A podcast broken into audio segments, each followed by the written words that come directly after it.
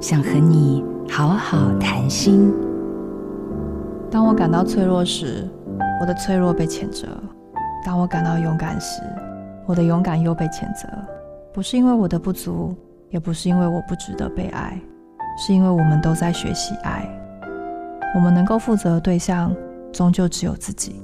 我没有办法为每个人的需要负责，只有他们能够选择要不要去看，想不想梳理或面对，决定要不要克服。这成为我日后辅导青年的一个重要理念。我陪伴引导，提供想法，理清方向，甚至是未来想象中的美好样貌。但我始终无法为任何人学习爱。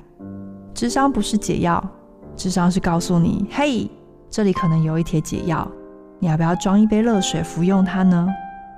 也许吃完了这帖药之后，你的人生可能还是一团糟，因为解决了肝的问题，还有肾的问题，可能还有其他问题。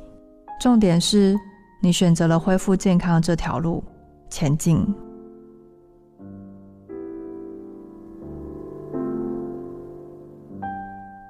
我没有家。但能给孩子一个家。我是雷娜。